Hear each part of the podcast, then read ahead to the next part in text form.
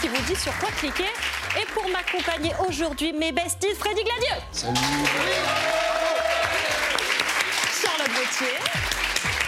Daniel Andriet. Et Yacine Benmousse. Et nous sommes aujourd'hui avec Sally. Salut. Sally.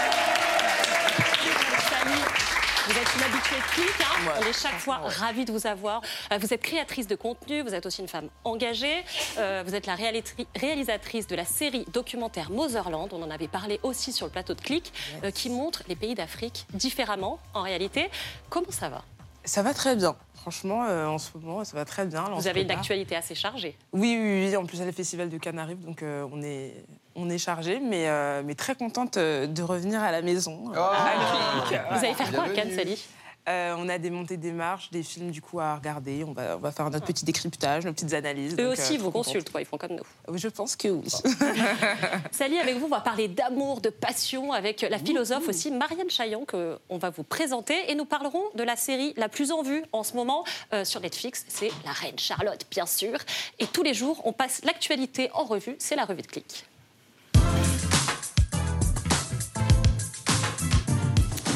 Ce soir va avoir lieu la cérémonie des flammes. Euh, Ça se passe au théâtre du Châtelet et c'est une cérémonie qui met à l'honneur le rap. Sally, vous allez d'ailleurs euh, y remettre le prix de la meilleure révélation féminine. Ça, c'est génial. Ouais, et Charlotte, en quoi cette cérémonie, elle est hyper importante? Eh ben, c'est important parce que déjà, ça n'avait jamais été fait en France. C'est l'idée de deux médias, Bouscapé et Yard, en fait, qu'on a eu marre de ne pas voir le rap représenté dans des cérémonies comme euh, les Victoires de la musique, par exemple.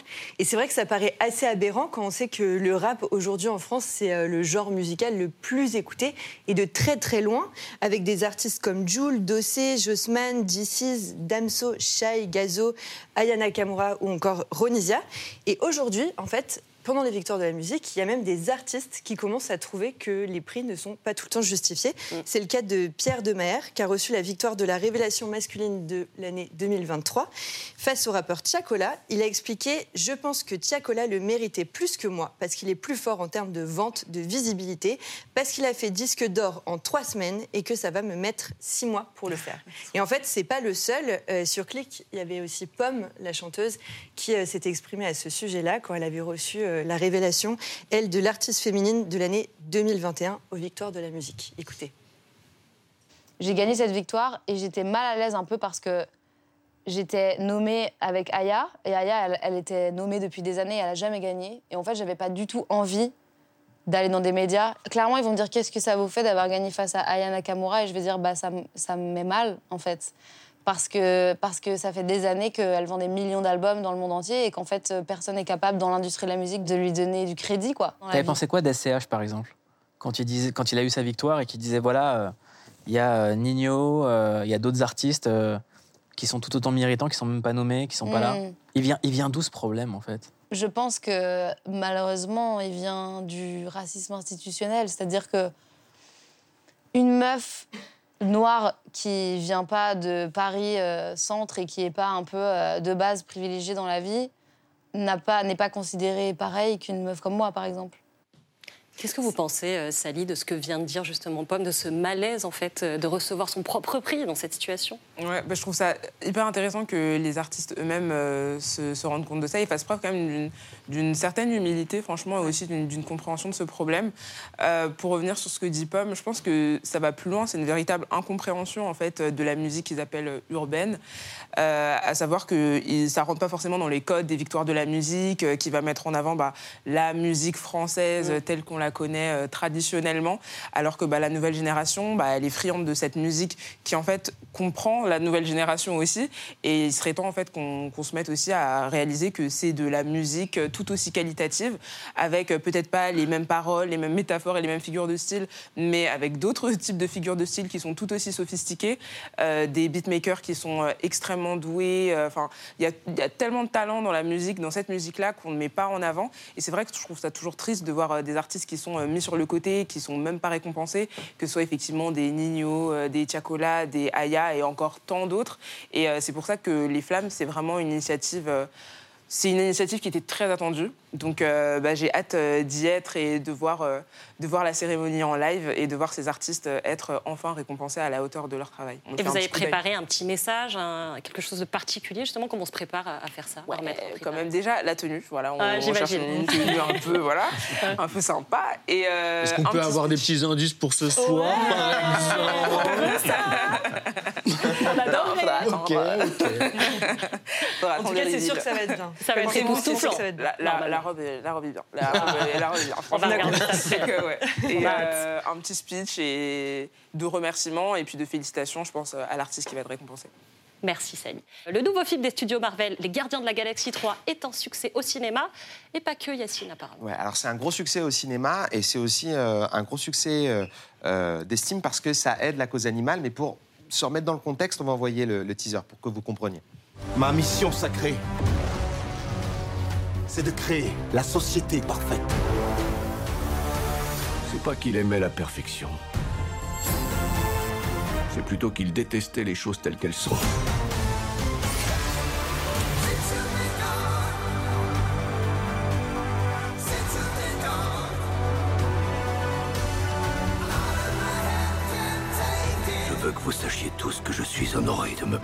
De mes amis.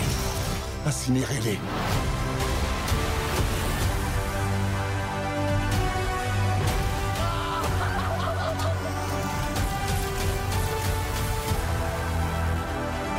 On a toujours été en quête d'une famille. Jusqu'à ce qu'on se rencontre. Plus d'être un super film d'action, un très bon Marvel, ça fait longtemps qu'on attendait un bon Marvel. Là, c'est un super Marvel, euh, des rayons laser et tout ça. Ça parle de la cause animale parce que euh, Raccoon, le petit euh, raton laveur qui adore les flingues, et eh ben en fait, on l'a vu là dans la bande-annonce. Avant, c'était un tout petit raton laveur, tout vulnérable, et il a été un peu maltraité. Mm. Et comme ça aborde ce sujet et que ça l'aborde très très bien, et eh ben les Gardiens de la Galaxie euh, a été remercié par la PETA. Euh, ah et on va voir le tweet en disant bah, bravo les gars, vous avez réussi à faire quelque chose de. La PETA, c'est l'agence de protection des animaux Absolument. Et ils ont fait un tweet remerciant parce que.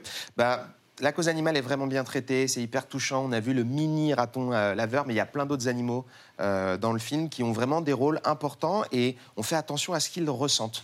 Donc bravo les gardiens de la galaxie. Bravo Yacine, merci. Merci. Et demain, euh, c'est une des plus grosses sorties de l'année. C'est le jeu The Legend of Zelda Tears of the Kingdom. Et Daniel, toi, tu as eu la chance de le tester en avant-première. Exactement. Je ne sais pas où vous étiez les derniers jours, mais moi, j'ai passé des centaines d'heures dans Hyrule. Tu et... me fais peur. non, non, mais je sais, vous avez bonne mine et tout. Moi, moi non, j'étais enfermé, j'y jouais. Et, euh, et je vous cache pas, j'ai envie d'y repartir. Alors, j'annonce tout de suite, il y a une grosse baisse de la productivité à venir chez tout le monde. On va se regarder un petit un petit, extrait. Un petit extrait. Je pense pouvoir vous aider. En fait, je suis la seule à pouvoir le faire.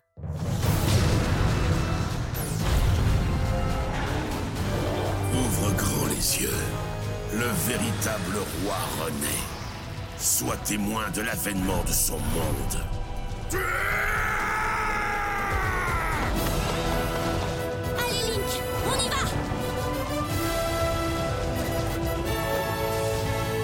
Toutefois, tu n'es pas seul, justement. Tu es notre dernier espoir.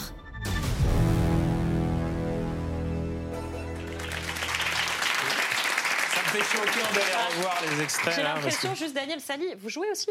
Bah, du coup, moi, j'aime pas la Switch. C'est ce qu'on ah se dire. Ah, c'est ça, y a pas de... ah, je suis désolé, là, c'est que sur Switch, les gars. un peu déçu. Mais ça vaut le coup. Bon, alors, Zelda, vous connaissez tous, c'est 19 jeux, 35 ans d'existence.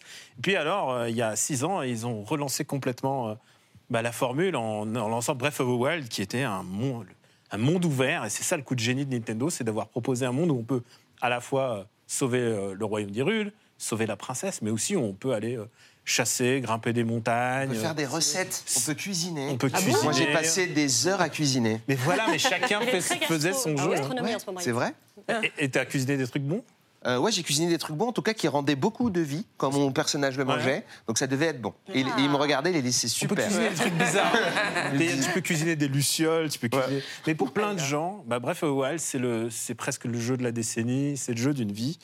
Et là, bah, Tears of Kingdom, euh, bah, c'est le cap du, du deuxième album. Tu vois, c'est le moment délicat où il faut, faut confirmer, quoi. C'est la maturité. C'est Zelda de la maturité. Exactement. bah, les puristes diront ah là là mais c'est le même monde on va, va s'ennuyer bah pas du tout en fait parce que bah, on sent que Nintendo euh, ils ont pas chômé pendant ces des années ils ont étudié un peu ce qui se passe Elden Ring et compagnie mais surtout Fortnite et ils se sont dit on va Fortniteiser notre jeu Aïe, aïe, aïe. et là jackpot donc il est possible de se construire n'importe quoi évidemment euh, bah, des ponts des abris euh, mais aussi bah, des véhicules. Mais tu peux, non. Tu peux construire des petits avions, des montgolfières, des. tu- tu- mais vraiment, c'est fou. Et je pense que d'ici à. C'est un peu comme Pimp My Ride, mais en Zelda, quoi. Il y a un mec qui arrive en Écoute, gars, bienvenue dans Hyrule. En fait, ce qu'on va faire, c'est affronter Ganon. Bah, c'est un peu ça. Tu peux vraiment pimper ton véhicule. Et ça dénature pas le jeu? Non, pas du tout. C'est vraiment inclus dans le jeu. Et t'as l'impression d'être génial. Et en fait, Ah. pas du tout. En fait, c'est le jeu qui te propose d'être Ouais, génial. T'es génial. Non, mais nous, on pense tous que t'es génial. Ouais, mais en fait, Pas- du tout. En fait, pas du tout. T'essayes, tu tâtonnes et tout. Et, euh, et vraiment, bah, c'est ça qui est merveilleux. Et l'autre nouveauté, bah, c'est que bah, le monde à explorer, évidemment, c'est le même Hyrule. Mais par contre, on a le ciel, on a les souterrains et on a les palais qui sont perchés à même le ciel. C'est d'une poésie. Il y a des châteaux dans le ciel. Il y a des châteaux dans le ciel, comme chez, euh, comme chez Miyazaki, Exactement. Tu peux vivre des heures à, à faire les quêtes qu'on te propose, mais aussi tu peux te réinventer complètement dans le jeu. Tu, tu, Tu peux te vivre une expérience poétique aussi. te réappropries. Presque amoureuse, non?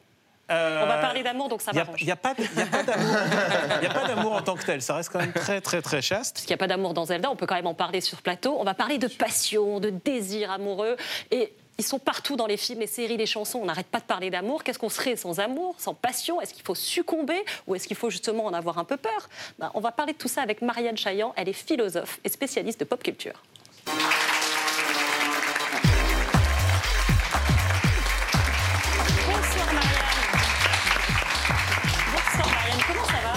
Mais très bien, et vous? Ben super. On, vous attendait justement pour parler d'amour. Vous êtes philosophe spécialiste de la pop culture. Votre livre À la folie, passionnément aux éditions des Équateurs, il questionne notre rapport à l'amour, au désir, mais aussi à la passion. Bref, tout ce qui nous fait euh, vraiment tourner la tête, ce qui nous rend un petit peu fou. Euh, et on se demandait surtout de prime abord pourquoi la rencontre amoureuse, ben, c'est un peu indépassable. Pourquoi elle nous bouleverse tant? Pourquoi elle nous bouleverse ben, Parce que déjà, elle vient nous déplacer complètement. Euh, Je ne sais pas ceux qui ont vécu une rencontre amoureuse ici. euh, Si c'est une véritable rencontre, c'est ce à quoi on ne s'attendait pas, qui vient nous percuter, qui vient nous déplacer. On avait un scénario peut-être euh, pour notre existence et voilà que tout éclate lorsque surgit l'autre. Ce qu'on ne sait pas encore de vous, c'est que vous êtes enseignante et que vous enseignez la philosophie Oui. euh, de manière assez géniale à Marseille auprès d'étudiants. Et quand vous leur avez dit que le prochain sujet euh, que vous allez étudier, bah, c'était l'amour et le désir, là, Mais tout oui. le monde s'est un petit peu redressé, s'est intéressé en tout cas au sujet. Oui, oui, c'est sûr. Il y a des thèmes qui plaisent moins, hein, des notions Ouais. scientifiques, la raison et le réel. Ça fait moins rêver que quand on dit on va faire le cours sur le désir. Et pourtant, ils sont immédiatement cassés dans leur enthousiasme parce que la plupart des philosophes, c'est très étonnant, mais nous disent que l'amour. C'est presque comme Ebola, quoi. Dire euh, je suis tombé amoureux, c'est une nouvelle terrible. Mm. C'est avoir contracté une maladie euh, gravissime. C'est pour ça que je me pose la question est-ce que les philosophes ont raison de nous mettre en garde et de nous dire que tomber amoureux, c'est un, un risque terrible qu'il faut peut-être ne pas courir? Ou est-ce que, eh bien, euh, qui vivrait sans cette folie ne serait pas si sage qu'il croit Bah, C'est ça, parce qu'on a beau se dire que c'est dangereux, on a des applis aujourd'hui pour se rencontrer, on pense qu'à ça, on dirait qu'on est complètement obsédé par l'amour et que voir, voir pardon, une existence sans amour, bah, c'est pas une existence euh, franchement réussie. Alors pourquoi on est à ce point euh, obsédé comme ça? Je crois qu'on a, on a, on a raison, non? Euh, Être amoureux, c'est ce qui fait le sel de la vie, c'est ce qui nous fait nous sentir plus vivants, plus intensément vivants, c'est vrai. Mais vous parliez des applis de rencontre, est-ce que c'est pas une... Est-ce que finalement, c'est pas une imposture, cette affaire-là Parce que Mm. je sais que ça marche parfois. Hein, pourquoi mes élèves me disent ça marche, mais ces, ces applis, ça repose quand même sur l'idée qu'il y aurait des critères du, du désirable de la rencontre et qu'on pourrait, euh, en fonction de critères euh, rationnels, prévisibles par avance, faire des Ah. bons matchs. Ah, Ah, vous n'êtes pas d'accord avec moi Ah, Bah, Sally fait la ah, ça, ça mais, vaut le mais coup, non, ça vaut le mais coup. non, mais je souris parce que oui, il y a des critères en amour, non? Ah oui, Mais c'est non, mais justement, j'ai l'impression que c'est ça le problème. Tellement qu'il y a de critères, on n'arrive pas à trouver la bonne personne, en fait, parce qu'on attend de- d'elle qu'elle soit parfaite Mais- sur tellement d'aspects, en fait. Mais euh, c'est marrant parce que je, je- souvent, quand j'en parle à mes élèves, ils me disent Mais si, moi j'ai des critères. Et j'avais même une élève qui m'avait dit Moi, quand je tomberai amoureuse, il faut qu'il soit brun, barbu et corse. C'était très précis. On m'était dit, bah, mince alors, s'il vient de Paris, ça marche pas? Non, Corse. Ouais. Et euh, l'affaire des critères, moi je trouve que ça, enfin, on voit bien que ça marche pas parce que ça nous est tous arrivé, non Que quelqu'un remplisse toute la liste et pourtant on n'a rien. Ça fait pas. Et à l'inverse, on rencontre quelqu'un qui n'a aucun des critères qu'on aurait pu dire par avance. Et c'est plus fort que nous, notre cœur est, est appelé dans l'affaire. Et Il y c'est a pour quelque ça, chose quand même de particulier dans le fait que vous dites que l'amour surgit. Oui. Comme ça surgit, c'est que vous croyez pas du tout au fait d'être proactif, de rechercher. Euh, intéressant, très bonne question. Eh bien, Merci, je- je- merci, je- pour- merci d'avoir validé ma Je question. valide Euh, et, euh, Très bonne validation de, de- de questions. Merci. C'est qu'il est corse. hein. je- Brun, barbu, euh, corse, je était sais pas. Je suis co- non, je suis pas corse. Oh. Non, je, je crois. Non, en effet, je pense que. Et, et c'est- c'est- alors, c'est pour le meilleur et pour le pire, euh, effectivement, la volonté n'entre en rien dans l'affaire. D'accord. Ça nous tombe dessus. D'ailleurs, on, on tombe amoureux. Ouais. Faut que ça vrai. surgisse. Quoi. Ça surgit. Vous critiquez pas mal, Marianne, euh, les émissions de télé-réalité, notamment Mariée au premier regard, des choses comme Oui. ça, qui euh, organisent des rencontres. incroyable. Ça procède de la même chose, c'est-à-dire qu'on ne peut Ah pas oui. créer la rencontre idéale. C'est Ouais. D'emblée, c'est faux. Je crois pas. Et alors, justement, quand je dis ça en cours, il y a des élèves qui disent non, mais ça marche. La preuve, mes parents se sont rencontrés, euh, parce que je- peut-être pas dans l'émission, mais dans des trucs comme ça. Et, et oui, ça peut marcher. Je, je dis pas que ça, ça, ça- ça peut marcher, mais je pense que si ça marche, c'est une question de pur hasard. C'est-à-dire que c'est pas du tout lié au, bon travail de la production qui aurait bien fait des recherches de profil. C'est juste que les deux étant réunis, c'est produit cette alchimie miraculeuse et inexplicable qui est, euh, qui est le phénomène amoureux. Alors, Bah, c'est dites- l'amour par hasard un peu, j'ai l'impression. C'est ça. C'est- Oui. On se balade et bam Oui, et Donc alors. pas d'effort, rien du tout. Non. C'est super. Et alors, je trouve que c'est à la fois une bonne nouvelle et une mauvaise. Bonne, parce que c'est pas une affaire de critères, c'est très libérateur. Parce que je sais pas vous, mais Mm. les, les critères, ça peut être une contrainte pour soi. On va essayer de- à tout prix de ressembler aux critères du désirable. Bonne nouvelle, Cupidon tire à l'aveugle. Et si, on, et si on ne fait pas l'objet d'un désir fou, c'est pas qu'on est moins désirable qu'un autre, c'est le hasard.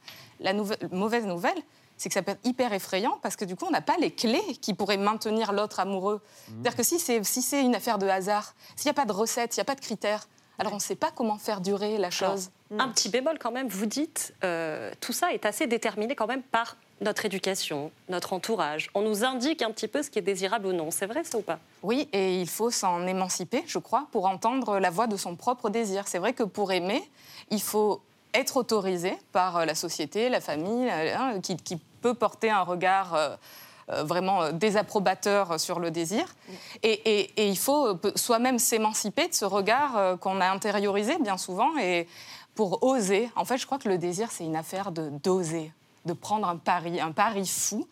Et je ne sais pas, chacun a à répondre ici, quel genre d'existence vous voulez engager. Voilà, Est-ce que vous voulez faire ce pari? Est-ce que vous voulez rentrer au casino de l'amour? Au risque de tout perdre Freddy Gladieux, il veut rentrer au casino de l'amour? Oh, bah. Il a déjà gagné, il a déjà gagné depuis longtemps. Oui, je suis déjà rentré au casino, oui. j'ai eu le jackpot. Ah ouais. Oh, c'est C'est beau. C'est mignon. T'as vu les efforts que je fais attention. Relève ça.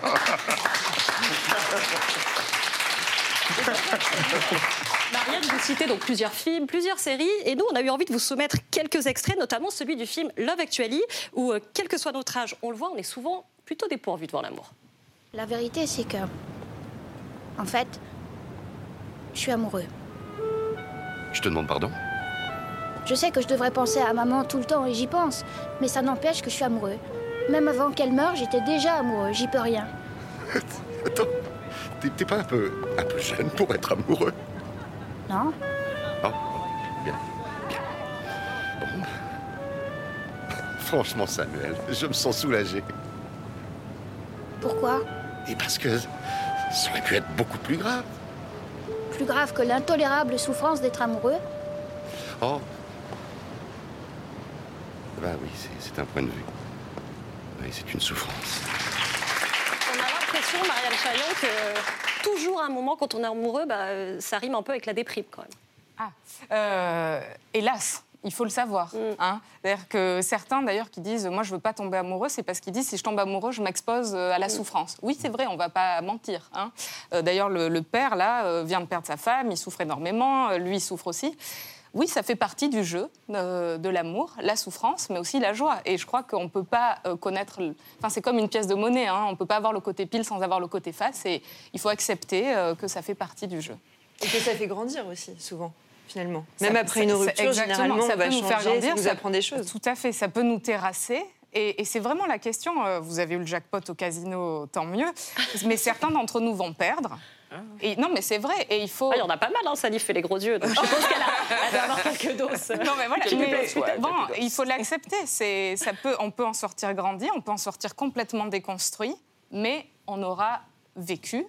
Et, euh, et c'est, l'expérience de la vie, en C'est ça, fait. parce qu'on ne hein. dit pas tout le temps, mais la rupture amoureuse, ça occasionne, euh, c'est presque un deuil, quoi. Parfois, les gens souffrent tellement, c'est, ça Mais fait en même beaucoup temps, je trouve que c'est très beau parce que c'est dans la rupture qu'on ressent le plus l'amour qu'on avait pour l'autre. Donc c'est à ce moment-là qu'on le ressent le plus intensément. Donc pour moi, je trouve que c'est même quasiment plus intéressant de, en termes d'amour, le moment de la rupture, que le moment de, de l'effervescence, de l'euphorie. Est-ce que la rupture, c'est pas le plus intéressant? Ben, moi, C'est j'essaie ce que de t'allais dire. rompre. Faut Le- vivre moi, j'attends vraiment que les gens soient bien et bam, c'est mon. C'est mon truc, ouais. Autre élément moins agréable, indissociable aussi de la passion amoureuse, bah, c'est la non-réciprocité. C'est ce qu'on appelle euh, dans le langage commun bah, le râteau. Ça, Ah ça arrive souvent. Et on bien, voulait vous montrer euh, un petit extrait de Sex Education. J'ai passé une bonne soirée. Tant mieux. Alors, bonne nuit, Otis. Bonne nuit, Ruby. Je t'aime. Oh, euh, euh, c'est gentil. Euh, Alors, euh, bonne nuit. Tender is the night, lying by your side. Tender is the On est très attristés. Trop de Les mauvais râteaux comme ça, ça vous. C'est honnête. Ça vous parle C'est vrai, on Ah, trop de mauvais souvenirs. on peut pas répondre je t'aime euh, alors qu'on n'est pas amoureux, on est d'accord. Merci, c'est gentil, c'est un peu dur. Qu'est-ce qu'il devait dire à ce moment-là Ah non, c'est très bien. Euh, vous avez- non, mais vous avez raison. Ah ben, au moins, euh, c'est honnête. C'est douloureux, mais c'est honnête. Alors, euh, c'est un peu loin. Je l'ai vu, j'ai adoré cette série. Je trouve qu'elle est hyper euh, libératrice. Elle, euh, elle transmet beaucoup de choses euh, très intéressantes. Et, euh, mais il me semble que s'il lui dit pas je t'aime, c'est pas par pudeur, on est d'accord, c'est parce qu'il est amoureux euh, de quelqu'un d'autre. Hein. C'est pas. Voilà, pour ça. C'est pour Bah, ça. Dans ce cas-là, ouais. c'est mieux d'être honnête. Bah, moi, je trouve Ah qu'il oui. n'est pas du tout honnête, puisqu'il a juste dit merci, c'est gentil. Il n'a pas parlé de ses émotions. Il aurait pu Oui. dire je, je n'ai pas les mêmes émotions que tu as a pour moi, ou je suis amoureux de quelqu'un d'autre. Elle, elle a ouvert son cœur, elle l'a mis sur la table. Il est- il et lui, il a dit c'est très sympa. Il c'est très sympa, merci. C'était peut-être pas le moment. hein. Ah bah. Alors le râteau, est-ce que c'est l'échec de l'amour ou est-ce que justement ça peut nourrir l'amour, le fait de ne pas être satisfait ou d'être rejeté même, Ah, alors là. euh, sans être un psychopathe Je. Alors, ne sais pas pour le fait d'être rejeté, mais clairement, vous dites euh, une dimension essentielle du désir qui est, euh, que, qui est la définition de Platon, euh, que le désir naît du manque, du manque de l'autre. Et c'est parce que justement, je n'obtiens pas l'objet de mon désir, que je ne le possède Aïe, pas, aïe, aïe. que je le désire d'autant plus. C'est là qu'on a un problème. Et cette définition, oui, elle est un peu terrible parce que si le désir vient du manque, est-ce que vous voyez le problème Ah, C'est que c'est c'est terrible. c'est que si je possède l'objet du désir, j'en manque plus. Aïe, Donc, aïe, aïe, aïe. je désire plus. Mais du coup, ça veut dire que soit j'ai pas l'objet et je souffre parce que je l'ai pas, soit je le possède et je m'ennuie parce que j'en manque plus, donc je le faire désire plus. Bah oui. Et donc, euh, certains philosophes nous disent, vous voyez, le désir, ça vous condamne, soit à la souffrance, soit à l'ennui. Donc Laissez c'est tomber. forcément décevant. Laissez tomber. Est-ce que Platon est mort avant de donner la soluce ou euh, il y a... On disait à la fin, l'amour c'est souvent décevant, mais vous, d'un point de vue personnel, dans votre livre, vous faites quand même le pari que de la passion. Vous Oui. vous dites quand même, on peut pas, on peut pas faire notre deuil, on peut pas y renoncer comme ça, c'est pas possible. Je, je- en tout cas, dans le livre, je ne juge pas du tout euh, tous ceux qui diraient euh, bon, tout ça c'est une illusion, tout ça c'est c'est trop fou pour moi, euh, je préfère une existence plus Non, vous tranquille. leur donnez même la parole. Tant mieux. hein. Euh, mais il est vrai que pour le meilleur et pour le pire, pour moi, je n'ai jamais pu m'empêcher de faire le choix de la passion. Et on vous suit, Mariette Chaillon. Merci Merci beaucoup. Tous les jours, on vous recommande sur quoi cliquer. Et aujourd'hui, on clique sur la série euh, numéro 1 sur Netflix. C'est La Reine Charlotte, qui est une série dérivée de la chronique des Bridgerton. On regarde. Il y a une raison au fait qu'il me veuille, moi, une étrangère. Pourquoi moi? Charlotte, il y a pire destinée que d'épouser le roi d'Angleterre. Pour nous de nous unir en tant que société. Vous ferez beaucoup d'enfants. Le plus de bébés possible pour mon fils.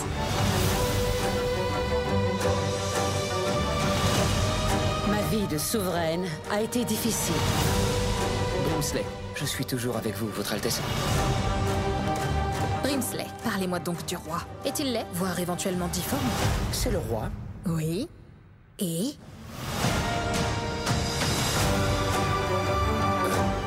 Bonjour madame, vous avez besoin d'aide Peut-être? Je m'efforce de grimper par-dessus ce mur. Et pourquoi donc? Vous refusez d'aider une demoiselle en détresse? Je refuse quand cette demoiselle en détresse essaie d'escalader un mur pour éviter de devoir m'épouser. Bonjour, Charlotte. Votre Majesté. Pour vous, juste Georges. D'une semaine, bah, la série a enregistré près de 150 millions d'heures de visionnage. En nombre brut de téléspectateurs, ça fait 22 millions euh, de personnes. Cette série, elle a été créée par la réalisatrice et productrice Shonda Rhimes. Elle est connue entre autres pour avoir créé bah, Grey's Anatomy, Scandale, et elle est également la productrice exécutive des séries Murder et aussi la chronique des Bridgerton. Alors, euh, la Reine Charlotte, euh, c'est une fiction inspirée de faits réels. Sally, la Reine Charlotte, elle a vraiment existé. Ça, c'est le préquel de la reine qu'on voit dans la chronique des Bridgerton. Là, on la voit dans ses plus jeunes années, en fait, euh, au tout début de son règne. Euh, donc cette fois, donc cette reine, pardon, je le disais, Sally, elle a réellement existé. Ouais.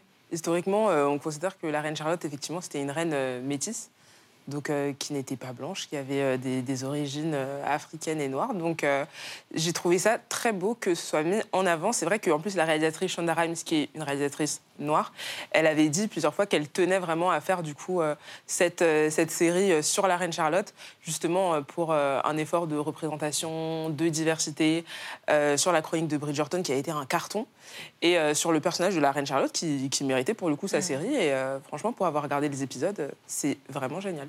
Alors, selon euh, les archives royales officielles, elle est née, la reine Charlotte, le 19 mai 1744, dans le nord de l'Allemagne. Et dans la série, euh, on la trouve à 17 ans, en fait, quand elle se rend de l'Allemagne vers l'Angleterre pour épouser George III, qu'on retrouve aussi dans la chronique des Bridgerton, un peu cinglé, mais il est quand même là. Et on le voit dans la série, elle épouse le roi le jour même de son arrivée, genre 6 heures après avoir débarqué, elle se marie avec lui. Sally, vous avez vu la série, vous avez aimé cette série La chronique de Bridgerton ou Reine Charlotte? Non, la Reine Charlotte. Reine Charlotte, ouais, j'ai regardé les premiers épisodes et franchement, euh, ils sont bien. Franchement, et j'ai beaucoup, euh, j'ai beaucoup apprécié le fait que dans cette série, du coup, en tant que, que femme noire, je me suis bien sûr euh, reconnue. Même le fait qu'elle utilise ses cheveux naturels pour faire ses coiffures. Enfin, il y avait un côté super agréable où je me disais, purée, quand j'étais jeune, j'aurais bien aimé regarder ce, ce genre, de, ce genre de série. Puis euh, ça permet quand même euh, de vulgariser toute cette tout ce racisme un petit peu ambiant qu'il y avait à l'époque, parce que euh, quand même le fait qu'elle se marie du coup avec euh, le, le roi George, on appelait ça l'expérience. Donc euh, ouais, donc C'est carrément une expérience de diversité. Voilà, de diversité dans, dans le royaume, et puis cette différence de traitement entre les nobles qui étaient noirs et les nobles qui étaient blancs, et qui en fait n'avaient pas le droit d'aller dans les mêmes endroits que les nobles blancs. Donc même dans la noblesse, il y avait il y avait ce, cette discrimination, et je trouve ça hyper intéressant d'avoir réussi à, à le vulgariser de cette manière-là dans la série, tout en gardant bien évidemment les codes esthétiques euh, euh, superbes de, de, de la réal Bridgerton, quoi. Vraiment. Marianne Chaillon, je crois que vous êtes en plein dedans, vous aussi. Oui, il me reste un épisode et je, ralentis parce que quand on Ouais. aime un truc, on ne veut pas trop. euh, je suis absolument d'accord. quoi. C'est à la fois divertissant, c'est à la fois, mais en même temps, on voit bien le fond euh, hyper important de, de montrer toutes ces problématiques et comment euh, on voit des femmes qu'on qu'on retrouve âgées. On voit comment elles sont arrivées là, comment elles ont dû euh, faire cette conquête euh, à la fois de pouvoir, euh, d'affirmer leur identité, une conquête qui les engage pas qu'elles, mais qui porte derrière elles euh, bah là, toutes les communautés qu'elles représentent. Et vraiment, c'est c'est- pas que du divertissement. Alors les origines, l'ascendance hein, de la reine Charlotte, c'est un vrai sujet tout au long de la série. Alors certains dit- disent qu'elle serait noire, les historiens débattent, il y a un vrai sujet, et d'autres en doutent, euh, disent que c'est pas exactement comme ça, qu'on connaît pas bien ses origines. Bref, c'est plutôt compliqué. Euh, alors, on dispose de vraies peintures de la reine Charlotte, sauf que là aussi, Eh ça oui. fait débat, puisqu'on dit que même ces, peintures auraient été adaptées au code de l'époque, et on comprend dans la série ce que ça veut dire. Et Eh oui.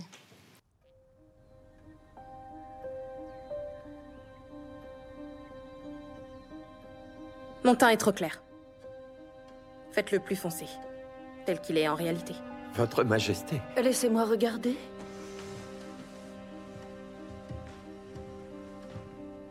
Non. Peignez-le plus clair. Pâle. Sa Majesté veut qu'elle soit éclatante.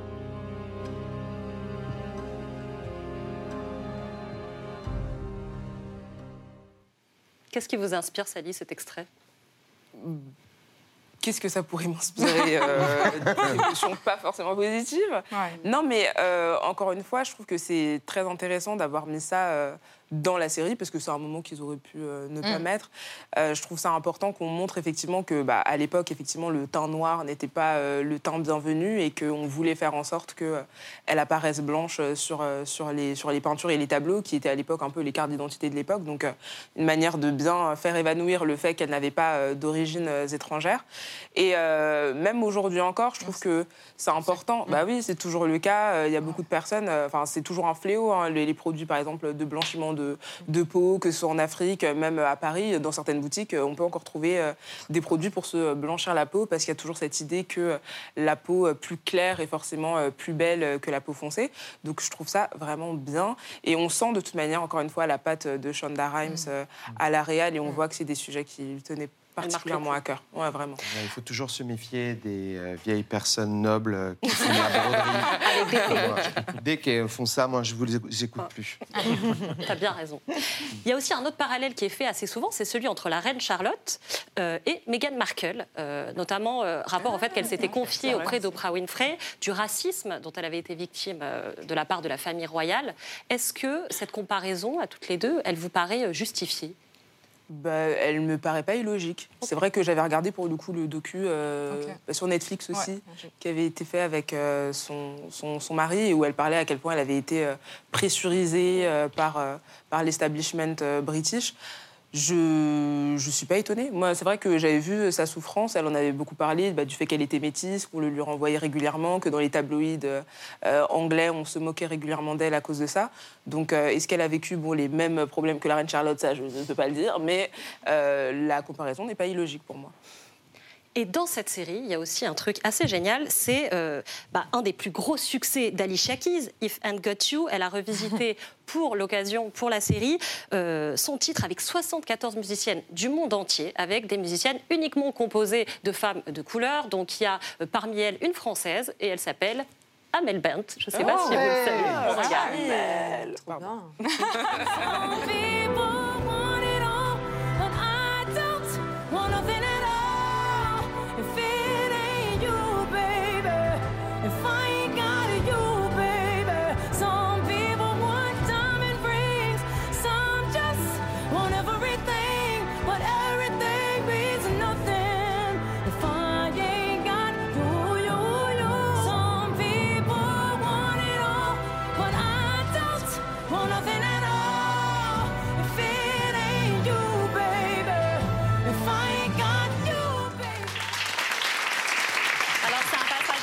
pour Amel Bent, mais on est hyper contente qu'une Française quand même soit, soit dans ce clip.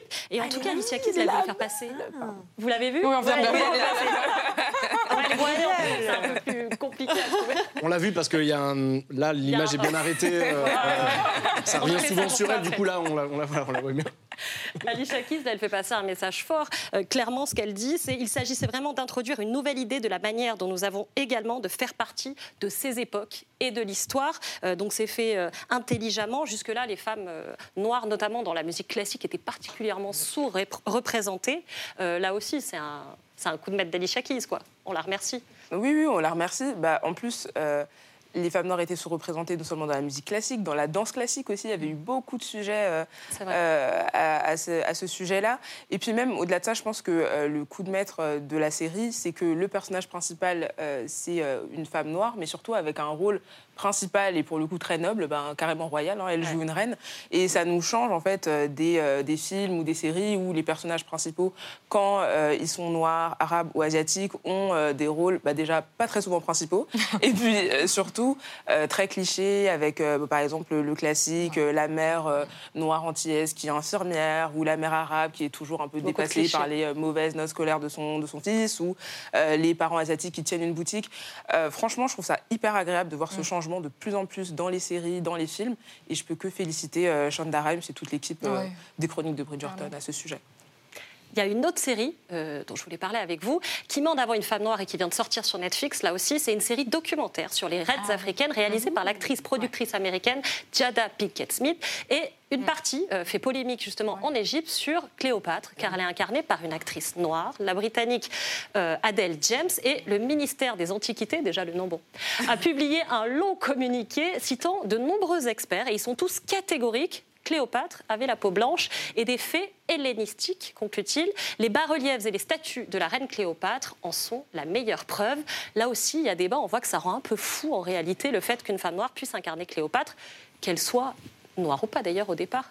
Ouais, euh, après, moi, je, comme on, a fait euh, des recherches euh, pour la série qu'on fait avec des dos qui s'appelle L'histoire racontée par des chaussettes, et dans ce qu'on avait trouvé, effectivement, ça disait que ça, elle venait d'une descendance grecque. Mais je crois qu'il y a des débats avec les gens et des disputes et tout, mais euh, je- moi, j'en suis pas sûr. C'est de ce qu'il y a sur Internet. Moi, ce qui me plaît, c'est qu'on peut représenter Cléopâtre de n'importe Mhm. quelle manière. Moi, ça me va du moment qu'on raconte son histoire. Je pense que c'est moins son origine qui est déterminante pour savoir euh, est-ce que c'est important de la mettre Mhm. en femme noire ou est-ce que c'est important de trouver une personne grecque qui lui ressemblerait? Enfin, moi, ça me dérange pas. Oui, c'est pas Wikipédia, quoi. Non, Regarde pas voilà. Wikipédia, oui, c'est une fiction, fiction. il faut qu'on puisse incarner le personnage. Marianne Bah oui, ça, et ça rend d'autant plus important la série euh, sur la reine Charlotte que c'est pas simplement une problématique euh, de l'époque. C'est aujourd'hui vrai avec ce débat-là, mais sur la petite sirène aussi, il y a eu des débats Oui, bien fous. sûr. euh, Mm. voilà, donc on a d'autant plus besoin euh, de, de se rappeler que voilà, bah, voilà, bah, très bien. Mais oui, voilà. euh, c'est- aujourd'hui encore. C'est- C'était pas seulement à l'époque ce, ce racisme. Et donc euh, tant mieux que, que les premiers rôles euh, euh, soient, soient désormais euh, enfin attribués. euh, Après, historiquement, la petite sirène. Ah ouais. le- Il y a pas- il y a pas- Si, moi, j'avais lu C'est aussi pas- ça sur Wikipédia.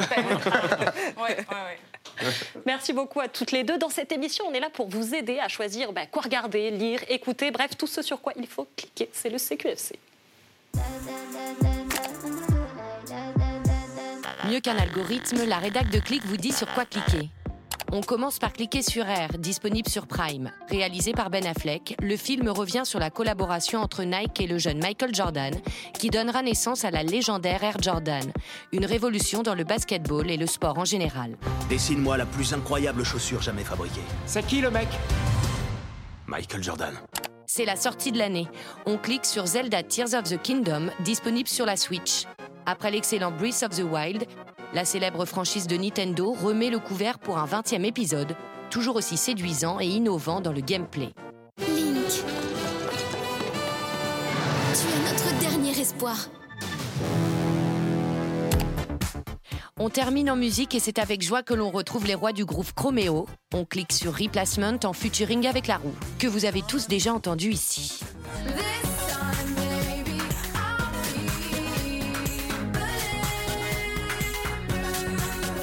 Ils reviennent avec un morceau électro matinée de funk, comme à leur habitude.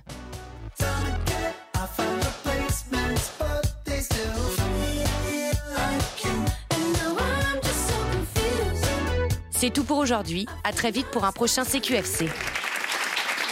Merci beaucoup à toutes les deux. Merci Marianne Chaillon. Donc votre livre À la folie passionnément, il est disponible aux éditions des Équateurs et on y apprend plein de choses. C'est fantastique comme d'habitude avec vous. Tous vos livres, ils sont géniaux, je recommande. Merci beaucoup Sally d'avoir été encore avec nous dans notre team tout le temps. Ouais. Merci pour ça et surtout bonne chance pour ce soir. Merci. On avec On a vous. hâte de voir la robe. À vous, La et on va voir cette robe, Ouais. ça c'est sûr. Merci beaucoup Charlotte, Freddy, Yacine, Daniel. Merci, à vous. Merci aux équipes de Click et de Canal Plus pour leur confiance. On se retrouve demain en direct sur Canal Plus et en clair, bien sûr. Et ce soir sur Canal Plus, vous retrouvez deux nouveaux épisodes de la série The Morning Show. Bye bye, à demain.